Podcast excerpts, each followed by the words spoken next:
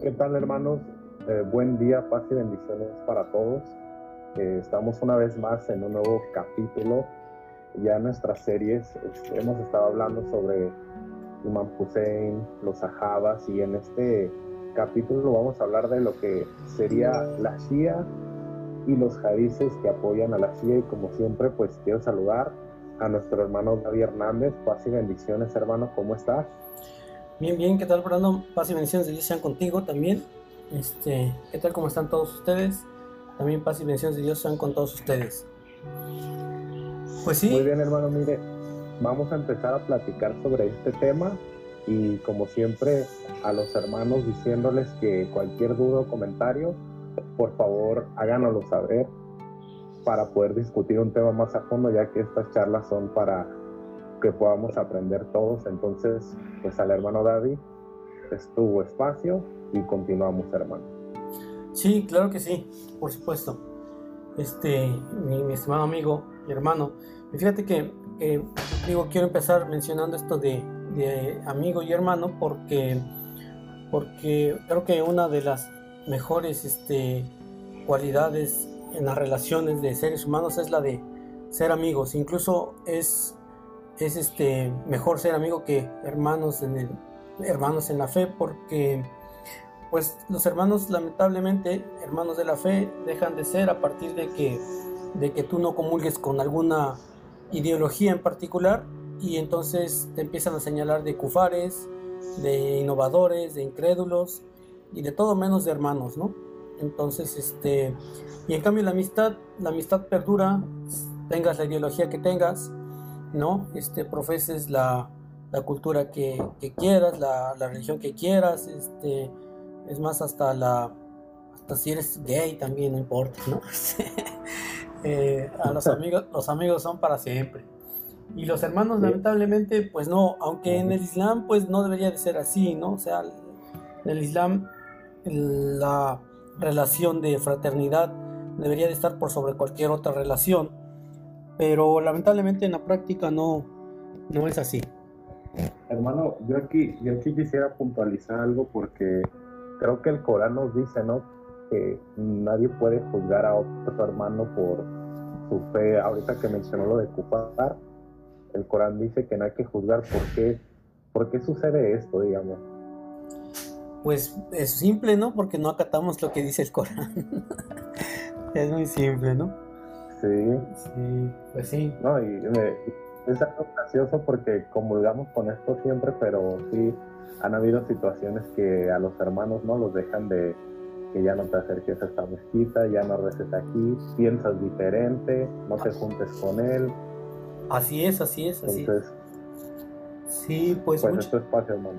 Y bueno, en lo personal también nos ha ocurrido, ¿no? Que, que hemos tenido amistades de años y de repente, pues, pues ya no te, ya no comulgas con las ideas de cierto grupo y pues te retiran la amistad, ¿no? Entonces, este, eh, pues ahí hay algo que no está funcionando bien en las comunidades, o somos comunidades o somos sectas, ¿no? Pero bueno, claro. pero bueno, este, iniciaremos el, el, el, tema de ahora, ¿no? Estábamos con, como comentaste tú, estamos con lo de los ajabas. Ahora vamos a tratar el asunto de los hadices, porque como sabemos todos los musulmanes este, nos basamos en el Corán y en las enseñanzas del profeta, pero las enseñanzas del profeta, eh, lo único que, que tenemos o de lo que podemos echar mano es de los hadices. Eh, la, suna, en sí es eh, todas las acciones que el profeta Muhammad, paz y bendiciones con él, realizó este, todas las cuestiones que él aprobó, ¿no? Este, o, todas las que él directamente eh, señaló eh, como una enseñanza, una, que hizo alguna pronunciación sobre ello, ¿no? O sea, hay tres tipos de, de, acciones que marcan la suna. Reitero, una es algo que el profeta directamente mencionó, lo dijo, algo que él hizo o aprobó, ¿no? Este, con alguna actitud, eh, o que no desaprobó también, este, y eh, pues bueno, estas son, son de donde se extraen los, los, los hadices, ¿no?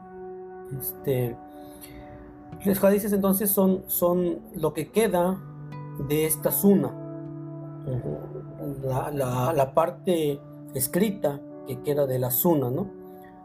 Eh, hadices pues son los dichos de, del profeta.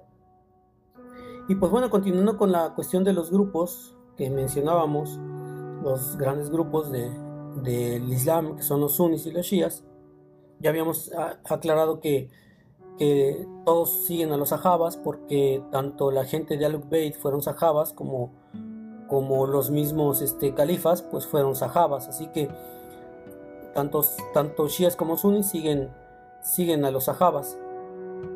Y de igual manera, tanto chias como sunnis siguen la sunna, porque ambos grupos siguen los hadices.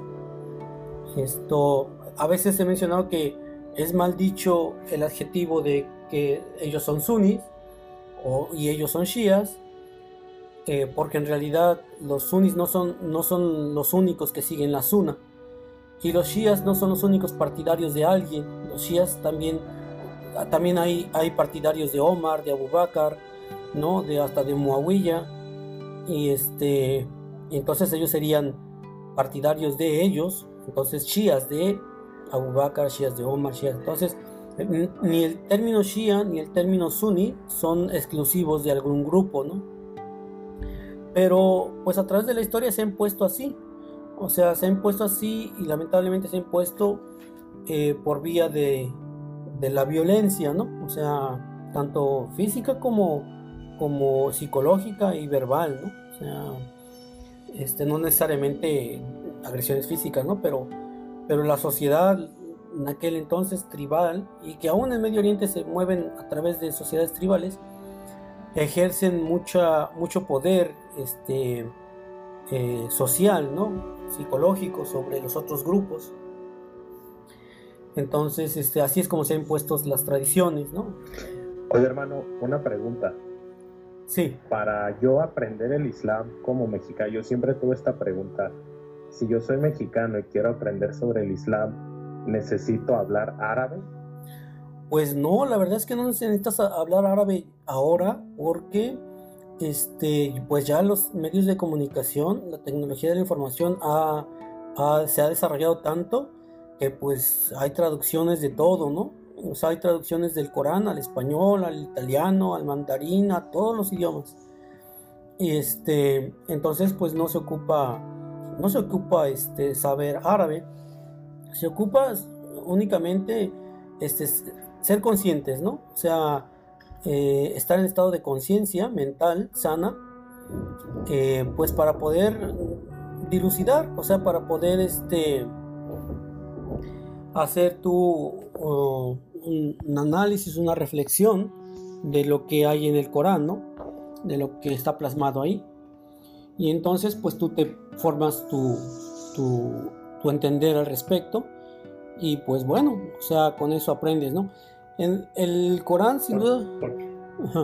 Sí, dime. Mire, que a ver que usted va a una mezquita y lo que te dicen es que damos clases de árabe, aprenda árabe. Digo que no está mal aprender un idioma, ¿no? Pero relacionar a la religión con un idioma está correcto.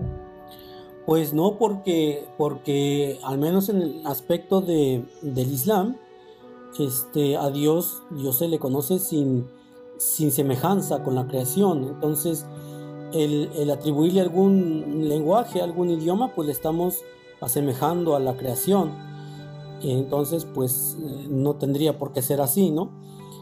Sin embargo, yo creo que muchos musulmanes mm, este, fomentamos el árabe de forma este, sin intención, ¿no? O sea, sin, sin, sin conciencia de, de, que pues no tenemos por qué ser árabes para, para ser musulmanes.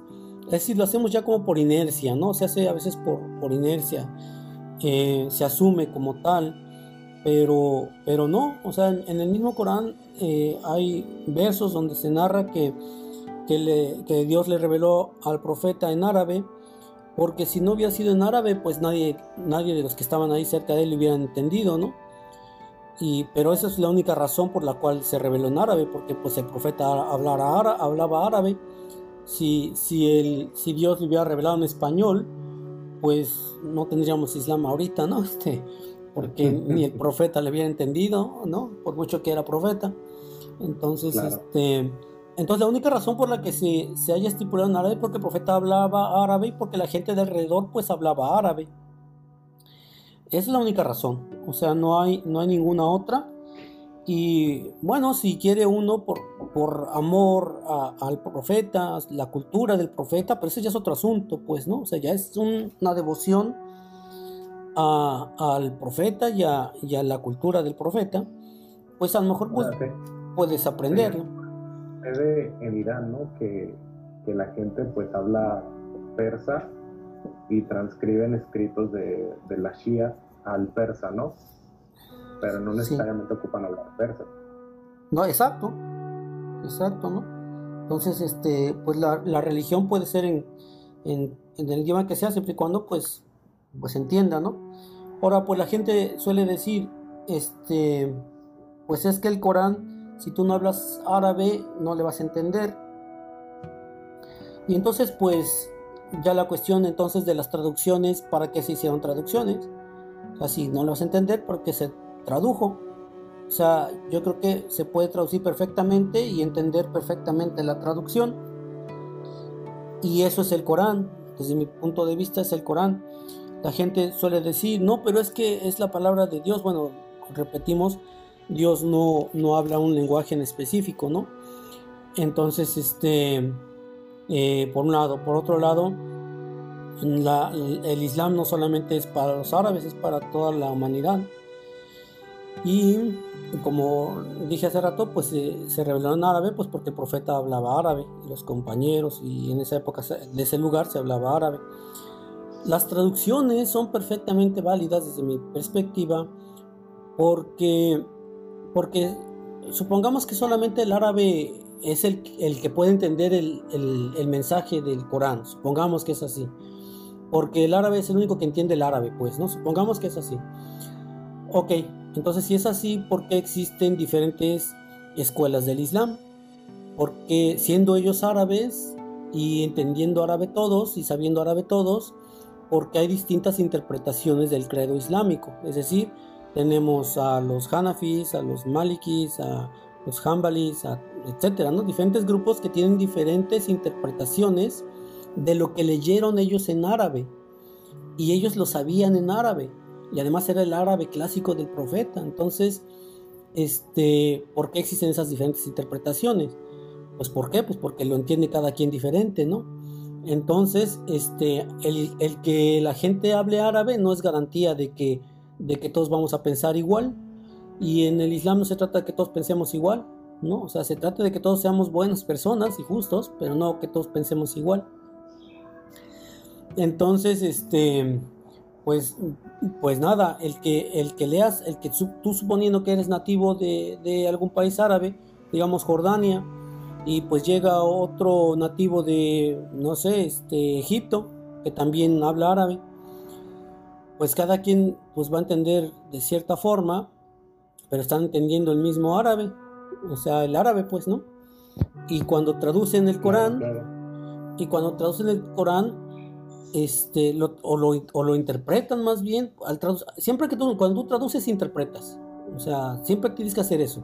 Porque, porque las palabras no caben en el, cerebro humano. Es decir, ningún ser humano tiene palabras guardadas en el cerebro. O sea, solamente tenemos conexiones neuronales, ¿no? Pero, pero no tenemos ahí guardado al televisor, la pluma, el libro, el cielo, el, no tenemos guardado ahí en el cerebro.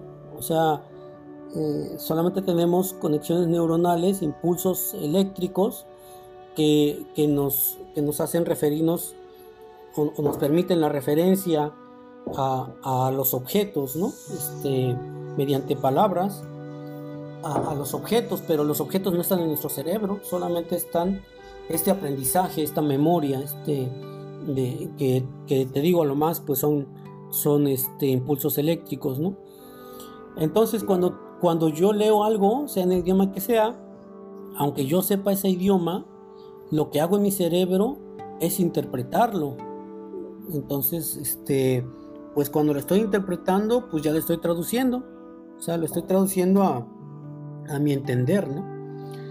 Entonces, este, esta situación de que, de que solo sea en árabe, pues, pues yo pienso que es romanticismo de, de los musulmanes, de algunos, porque bueno, nosotros somos musulmanes, pero no pensamos así. Este, y pues por preservar la, la lengua árabe y la cultura árabe.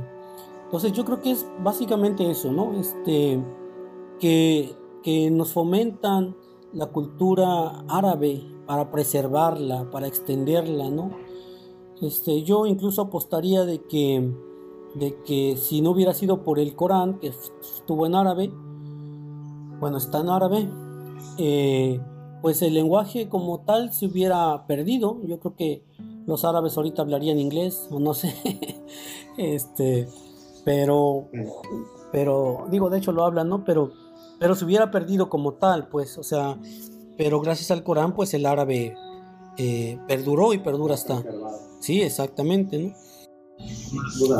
¿Cómo afectaría esto del idioma árabe al momento de que, por ejemplo, Bukhari haya colectado todos los, los hadices, ¿no? O sea, cada, cada persona, digamos, Bukhara, eh, Bukhari era de una ciudad de en Bukhara, este, pero su entender del árabe, que no era nativo, ¿cómo pudo haber esto afectado al momento de ir por todo el mundo y recolectando hadices que dijo el profeta y, interpretarlos? ¿Cómo pudo haber afectado esto de la, de la interpretación que, que tienen del árabe de un lugar a otro? Pues bueno, si, si los hadices se, se, compilaron como, como marca la tradición y como que lo hizo Buhari, el Buhari, este, pues en nada, porque, porque el hadith que, que él transcribió, o solamente lo transcribió, pues, ¿no? O sea, lo transcribió tal como, lo, tal como se lo dijo a alguien más, ¿no? Este, él no tuvo nada que, ver, él no lo tradujo, pues, o sea, solamente lo, lo transcribió al árabe, bueno, del mismo árabe, pues, ¿no? O sea, este, tal y cual lo, se, lo, se lo narraron a él. No, no le metió, bueno, la, la teoría ahí asume de que no, no, intervino para nada, simplemente él compiló los hadices, pero no los escribió él, o sea, me refiero a que él no los dijo, o sea, este, solamente los transcribió. Entonces en nada afectaría, pues, ¿no? Es como si, pues bueno, a mí me dicen una cosa y me lo dictan, pues yo lo escribo y, pues ya, no, le pongo de, de, mis elementos, ¿no? Simplemente escribo lo que, lo que me dijeron. Pero lo que sí, lo que sí puede pasar es ahora a la hora de la interpretación del hadith, ¿no? Este, que eso ya viene eh, más bien contemporáneo eso es lo que nos enseñan ahora, ¿no? O sea, nos enseñan la, interpretación del Corán y la interpretación del Hadith de acuerdo a fulano y perengano y sutano. Este, pero, pero no veo por qué nos tengan que enseñar eso, ¿no? O sea, este, pues uno puede agarrar el Corán y leerlo, a menos que lo consideren a uno con cierta deficiencia mental, que no pueda uno leer y entender. Oiga, y otra situación, por ejemplo, al momento de que Buhari estaba recolectando raíces, ¿cómo se da esto, esta situación cuando dicen, es que fulanito escuchó que fulanito quería profeta? ¿Cómo es la cadena de transmisión? ¿Qué tan confiable podría ser al momento, bueno, la cadena de transmisión que tiene Buhari es, ¿es realmente confiable? Pues la verdad es que sí, no sabría responderte pero porque a mí no me consta, ¿no? Este, e incluso yo mismo lo pongo en duda. O sea, porque, porque aunque se dice que, que se, tiene esta, esta cadena de, de narración desde los tiempos del profeta, pues yo nunca la he visto, así que yo en lo personal, pues no me la creo, ¿no? Este, sería más bien un dogma de fe. O sea, Tú como musulmán, pues si lo quieres creer y tomar como un dogma de fe, pues nada, ya no lo criticas, no lo, no lo analizas, no lo examinas, simplemente te lo crees a ciegas y de ahí partes, ¿no? Entonces, este, porque no, pues a lo mejor existen esas cadenas, no lo sabemos, o sea, lo dicen, pero yo nunca las he visto. Y te aseguro que no conozco ni una sola persona en todos, no sé, 25, 50 años que han pasado. No conozco ni una sola persona que me diga, ah, pues yo fui a ver la cadena de transmisión de tal Hadid en tal lugar. No sepa ni dónde están esas, esas, esas evidencias, ¿no? Entonces, este, yo pienso que hablar de eso es como hablar del, del, del lienzo de este de, de, Jesucristo, ¿no? Que, mencionan que, que, lo untaron en su, en su, rostro y dejó ahí el, este, la imagen de Jesucristo, ¿no?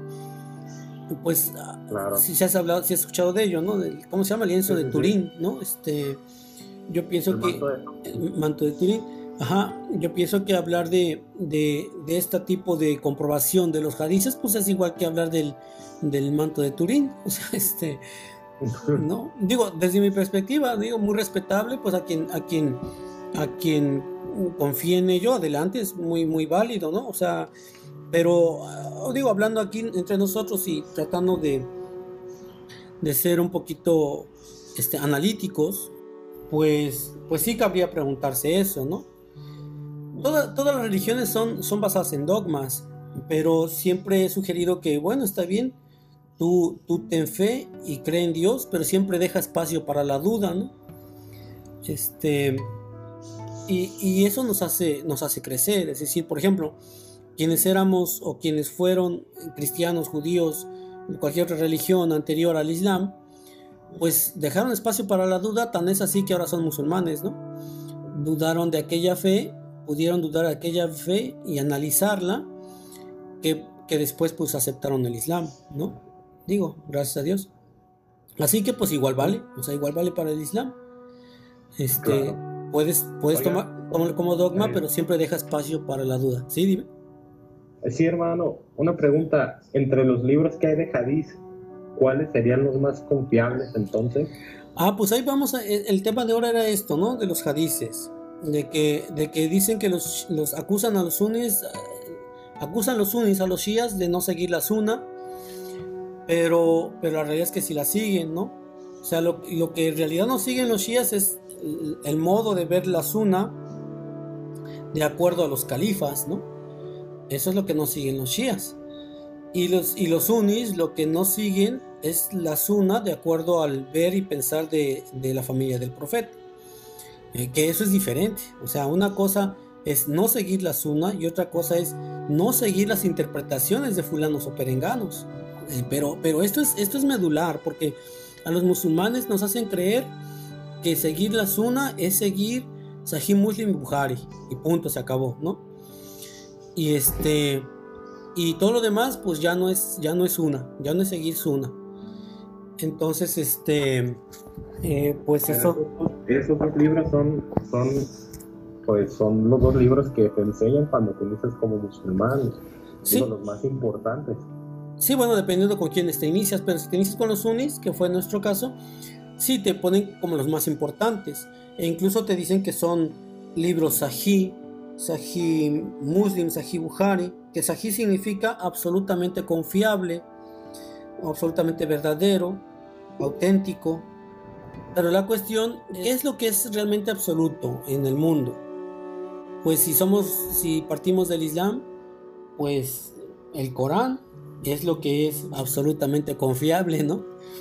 Pues de ahí para abajo, pues todo lo demás ya no es tan confiable como, o sea, lo que se puede, el musulmán debe confiar absolutamente en el Corán. En todo lo demás, pues mis respetos para la suna y todo, pero pero ya hay cierto grado de que puede, puede no ser válido, ¿no?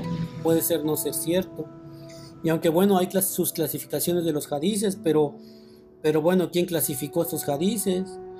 O sea, ahí volvemos al asunto, ¿no? De, que está zanjado ahí, pues el asunto, porque, porque así como está el asunto de los ajabas, de que dice, bueno, ¿y quiénes son los ajabas? Para unos son los ajabas son estos y para los otros los ajabas son estos otros, pues pues a partir de ahí dices, bueno, pues entonces unos confían en unos ajabas y otros en otros. Y pues igual las interpretaciones, las clasificaciones de los hadices, pues también van a depender de, de quién, los, quién los clasificó, ¿no? Entonces, este, digo con todo respeto, pero pues ahí ya, ya no hay una certeza absoluta, ¿no? Y pues bueno, estamos hablando de los, hablar de los hadices, es hablar de estas compilaciones, ¿no? De, de, dichos y hechos y escritos del profeta, que, que, tanto chías como sunis tienen, tienen y han, y han, y han, este, han transmitido, ¿no? Hasta nuestros días. Pero en ambos grupos de hadices podemos ver cosas que son, que son raras, ¿no? Que son, por ejemplo, si los hadices fueran solamente la suna y la suna es lo que el, profeta enseñó, transmitió, dijo, etcétera, o aprobó, pues entonces, ¿por qué en Sahih Buhari existen hadices de, de Omar que no los dijo el profeta y ya son considerados como, como hadices Sahih? O sea, este, y lo hacen creer como si fuera algo, lo hacen pensar porque a uno le dicen, bueno, es que son libros de hadices del profeta, entonces, este, entonces pues son auténticos porque el profeta los dijo. Bueno, y entonces estos, todos estos hadices que existen y que no los narró el profeta, que simplemente son, son cosas que son dichos de Omar, que lo mismo pasa por el lado de los shias, ¿no? Hay dichos, hay hadices de la gente de Alud Bey, que no necesariamente los dijo el profeta, este, pero son enseñanzas que, que, que los sahabas pues adquirieron del profeta, pero, pero una cosa es la enseñanza que ellos adquirieron y entonces la transmiten y otra cosa lo que el profeta haya dicho, ¿no? En sí. entonces, digo, tenemos ejemplos muy, muy básicos, muy sencillos, ¿no? Por ejemplo, esto del calendario islámico, o sea, le llamamos calendario islámico cuando es un calendario que ya existía antes del Islam. O sea, los meses del año del calendario supuestamente islámico son, son los meses del año árabe anterior al Islam y este y el profeta no, no nos dijo, nos dejó un calendario en específico, sino que ya fue posterior a su muerte que, este, se estableció este calendario por, por Omar. Y pues bueno, pero ahora en la actualidad decimos, pues bueno, es el calendario islámico. Eh, o sea, no sé si se entiende la, el punto, pues, ¿no? O sea, este, es un, más bien yo diría que es un calendario de los musulmanes porque, porque eh, no viene del Corán, ¿no? no viene de las enseñanzas del profeta. Simplemente fueron acuerdos entre los musulmanes de la, de la época de Omar. Ya, ya ni siquiera estaba el profeta en vida. Por eso es que unos grupos dicen, bueno, pues yo no valgo, yo no hago válido estos hadices y no los sigo y pasa lo mismo con los shias, ¿no? O sea, los sunnis dicen, bueno, creo en, en que los, los este, descendientes del profeta Muhammad, pasó con él, este, sean, sean personas este, inmaculadas, sean personas que, que jamás en su vida puedan cometer error, ¿no? que sean personas perfectas, entonces los, los sunnis no creen ese lado y están en su derecho de no hacerlo, ¿no? O sea, y, es lógico también, o sea, pero, pero en base a eso, pues es que unos creen en unas cosas y otros en otras, y otros no creen en otras, y, pues hay esa, esa este, diferencia, ¿no? Y se, y se empieza a traducir en rivalidades, ¿no? Oye, hermano, una pregunta. Lo que yo estoy entendiendo es que el calendario islámico fue una innovación de los seguidores del profeta, paz y bendiciones están con él? Pues fue un acuerdo, dependiendo de qué se entiende por innovación, ¿no? O sea, innovación, mm, pues todo lo que, lo que es nuevo, que no está dentro de, de lo que estaba establecido, ¿no? Pero pues hay innovación tecnológica, ¿no? O sea, innovación, pues, no sé, cultural. Mm, pero cuando se trata de innovación en la fe, es lo que es el problema, ¿no? O sea, innovación en la fe implicaría decir del Islam lo que ni el profeta, profeta transmitió, ni enseñó, ni Dios reveló en el, en el Corán. Pero si tú dices una cosa que te sirve para adorar a Dios, a ti en lo personal, o para tener cierta, cierto orden, cierta organización, pero para ti mismo, y no se lo atribuyes al profeta y no se lo atribuyes al, al Corán, pues yo no veo por qué tenga que ser malo. O sea, en este caso el calendario islámico no veo por qué tenga que ser malo. O sea, al contrario, yo creo que es algo bueno para los musulmanes. Claro que debemos hacer la distinción en que es un calendario árabe, ¿no? O sea, no es un calendario, este, pues, en español, en, japonés, en, en latín, es un calendario en árabe, ¿no? Un calendario lunar y este, pero pues solo, el único efecto que tienen los calendarios es para, para organizar nuestros días y, organizar eventos de nosotros, ¿no? De ahí en fuera, pues, pues solamente es una convención de los seres humanos, ¿no? Este, y nada más, ¿no? Pero no, no estoy diciendo que sea una innovación en la religión. O sea, innovación sería, una religión sería decir, pues es que ya no tenemos que rezar cinco veces, ya nada más con que recemos una y ya eso sería innovación, ¿no? Claro. Oye, hermano, otra pregunta. Por ejemplo, ¿qué dice el Corán y el Hadith acerca de el velo y la, mujer? ¿Qué, ¿Qué, relación hay entre el Corán y el Hadith? Eh, porque yo he encontrado un, bueno, no sé si es tergiversación o, o un problema ahí de entendimiento yo, he visto que el Corán no señala realmente que la mujer tenga que usar velo, pero en el hadith sí. ¿Qué, usted, qué nos puede decir usted? Bueno, ok. Eh, como el tema de hoy es de los hadices, pues bueno, ahí vamos y podemos, ahí usarlo como ejemplo de los hadices, ¿no? O sea, este sí, los hadices quizás dicen esto, y de hecho lo dicen, pero la cuestión es de que, de que el hadith por mucho que, que, haya sido transmitido por los sahabas, no es el Corán. Y entonces, pues ahí está el asunto de, de si, si lo que se dice fue estipulado por los musulmanes o por Dios. O sea, es como el calendario. O sea, esto que se dice del calendario islámico fue estipulado por los musulmanes o por Dios. Sin embargo, los musulmanes lo siguen como si hubiera sido estipulado por Dios. Pero no lo estipuló Dios. O sea, el calendario fue estipulado por el ser humano, ¿no? Entonces, el, el hijab, pues que, si el Corán no lo menciona, pues todo lo que venga en el hadith, por mucho que la gente piense que es eh, confiable, pues siempre cabe espacio para, para la duda, ¿no?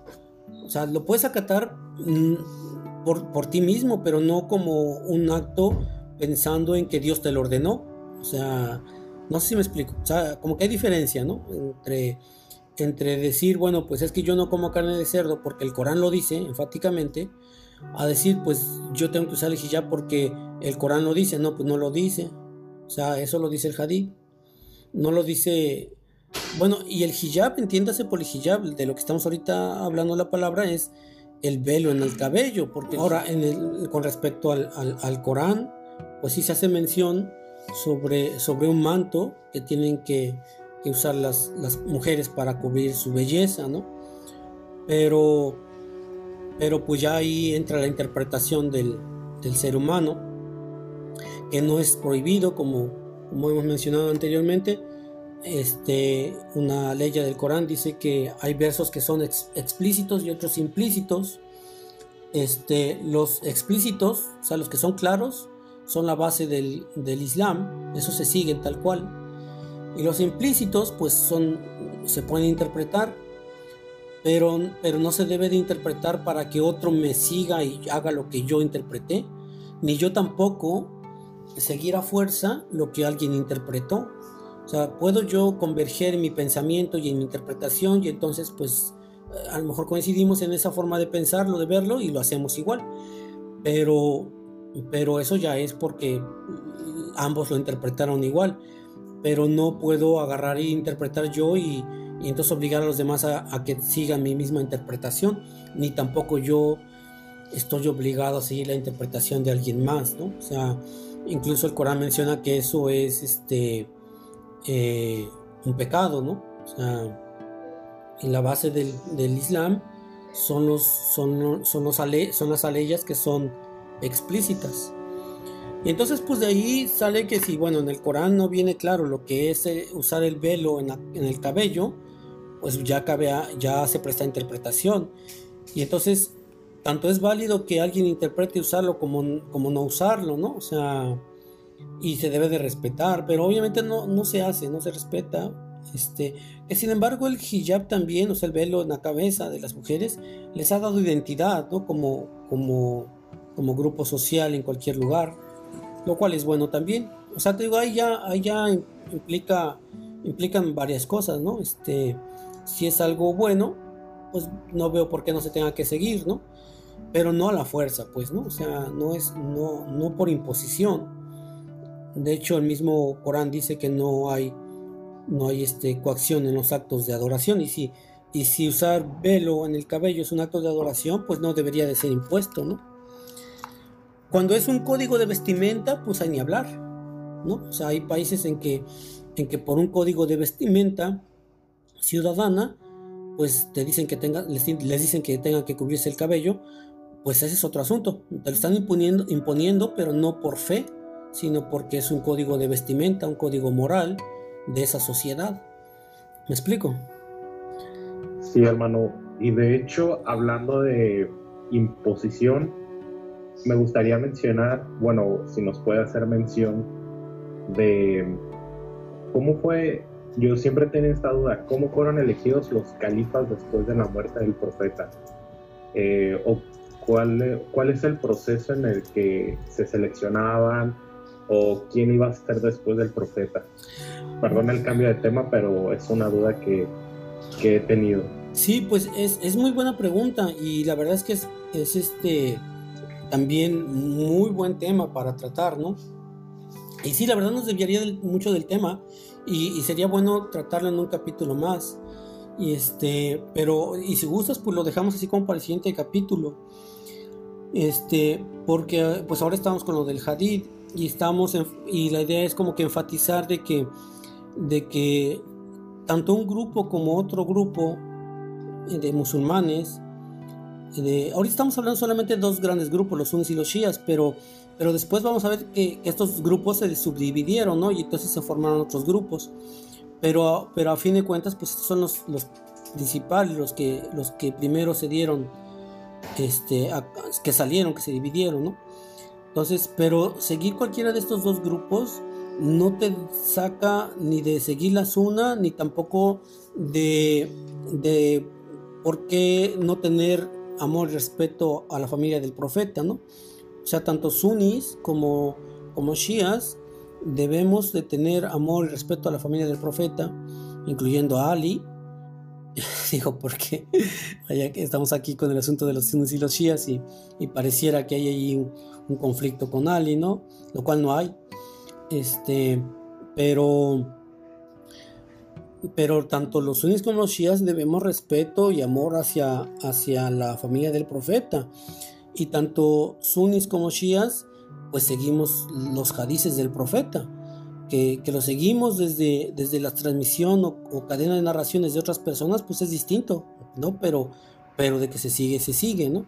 Ahora, de que cuál, cuál cadena de transmisión sea más válida o, no lo sea, pues ya es un, la verdad eso ya es un tema zanjado y un dogma de fe, porque, porque regresamos al tema, al tema anterior de qué onda con los sahabas, quiénes son los sahabas, y si los shias para unos consideran sahabas y para otros no, y los sunnis igual, para una gente de, de los sunnis algunos sahabas de los shias no fueron sahabas y por eso no les, no les siguen, pues da lo mismo, ¿no? O sea, este, da lo mismo quien nos dé el hadith porque pues ya empiezan estas divisiones, ¿no? No sé si me explico, o sea, si los hadiths fueron transmitidos por los sahabas y, para unos los sahabas son tales y para, los, para otros grupos los sahabas son, son otros, otros distintos, pues entonces el tema de los hadiths pues obviamente que va va a tener repercusión y pues unos se van a rechazar a los otros, eso es obvio, ¿no? O sea, porque pues, desde los sahabas se, rechazaron, pues, pues más cuanto los hadices. Pero eso, pero eso ya son, ya son pleitos entre, entre grupos, ¿no? O sea, pleitos eh, por, el, por, por las discrepancias de estos dos grupos. Y nosotros como mexicanos lo que debemos de hacer es pues seguir el, Corán y seguir la Sunna. ¿Ok? ¿Cómo vas a seguir la Sunna? Pues bueno, agarra los hadices que leas, o sea, sean, sean, sean chias o sean sunnis, tú léelos, léelos, si contradicen el Corán, pues para eso necesitamos leer el Corán, si contradicen el Corán, pues no les hagas caso y ya no lo sigues y punto, se acabó y te evitas tantos problemas, ¿no? Y entonces empieza uno a generar una identidad propia sin tener que estar siguiendo la identidad de un grupo en particular. Y este, eso es pues lo que, lo que deberíamos de hacer, ¿no? O sea, importar a México la fe, no los conflictos, ¿no? Y, de ahí pues irnos formando un criterio, que a fin de cuentas es la, la, como que la meta de nuestros podcasts, ¿no? Este, tratar de, de, ahorita lo que estamos haciendo es como que aclarar estas diferencias y rescatar que de ello este, nosotros no tenemos por qué involucrarnos, o sea, nosotros tenemos que adoptar eh, las enseñanzas del profeta y, la revelación de Dios, este, sin tener que seguir las interpretaciones de fulanos o perenganos, porque en el momento en que seguimos las interpretaciones de fulanos y perenganos, nos volvemos partidarios de un grupo. Y entonces lo que empezamos a aprender es las enseñanzas de ese grupo, este, pero no, no, no rescatamos eh, lo sustancial del Islam, sino lo que estamos haciendo es adoptar eh, una escuela, ¿no? una, una, cultura, un pensamiento, una ideología de cierto grupo. ¿no? Este, pero ser musulmán no es ser eso, ser musulmán es creer en Dios ¿no? y seguir a los profetas. Claro, hermano, y esto sí me gustaría aclarar a los hermanos que nos escuchan.